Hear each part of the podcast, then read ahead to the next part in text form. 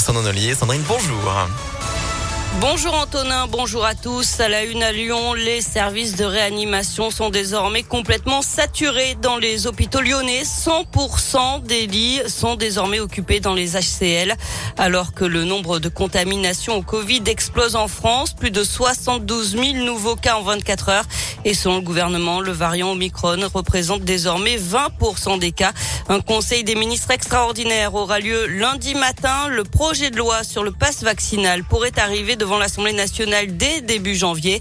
Euh, par contre, pour l'instant, le gouvernement recule sur l'instauration du pass sanitaire en entreprise. Quant à la vaccination de tous les enfants dès l'âge de 5 ans, elle pourrait commencer ce soir ou demain. Il manque encore la validation du comité d'orientation pour la stratégie vaccinale. Elle devrait arriver dans la matinée. Euh, pour rappel, ce sera sur la base du volontariat. L'actualité, c'est aussi un trafic de drogue démantelé à Écully. Les policiers ont saisi 6 kilos de cannabis et trois armes de poing vendredi dernier. Un jeune homme de 23 ans a été interpellé et présenté au parquet hier. Le procès de deux membres présumés des Dalton, ce groupe de rap qui multiplie les actions à Lyon ces derniers mois, des rodéos notamment, mais aussi des tirs de mortier sur la police pendant une émission de télévision dans le quartier de la Guillotière. C'était fin novembre. C'est pour ces tirs que deux hommes sont jugés aujourd'hui. Leur procès avait été repoussé une première fois car l'un des suspects avait refusé de quitter sa cellule. Et puis un drame hier soir à Saint-Pierre-de-Chandieu. Un homme de 29 ans a été percuté par un train vers 20 Il est mort sur le coup. On passe au sport avec du foot et les bad qui prennent la parole après les violences en tribune lors du match Paris FCOL. Le groupe de supporters lyonnais condamne avec la plus grande fermeté ces violences. Il assure que, je cite, tout a été mis en œuvre pour que tout se passe pour le mieux pour ce déplacement et que ce sont les supporters lyonnais qui ont été agressés en premier par des Parisiens. Euh, trois ultra-parisiens ont d'ailleurs été interpellés hier matin.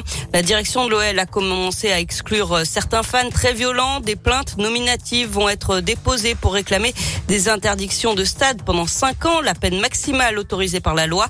Les images de vidéosurveillance du stade parisien continuent d'être décryptées pour repérer toutes les personnes concernées.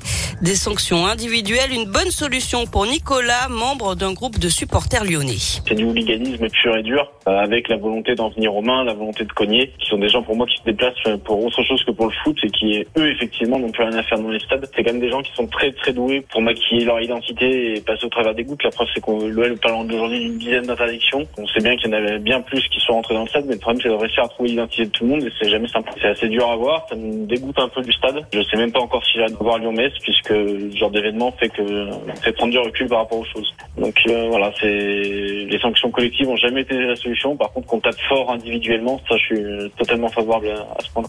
Et le club a également interdit le déplacement de l'ensemble de ses supporters à l'extérieur jusqu'à nouvel ordre. Sur le terrain, l'OL va jouer son dernier match de l'année ce soir avec la réception de Metz. C'est à 21h. Enfin, ce soir sur M6, c'est la finale de l'émission Incroyable Talent avec des Lyonnais parmi les finalistes, le groupe de danse d'Asquad. On vous les avait présentés au lancement de l'émission. Parmi les danseurs, Alan qui a perdu la vue il y a trois ans dans un accident de voiture.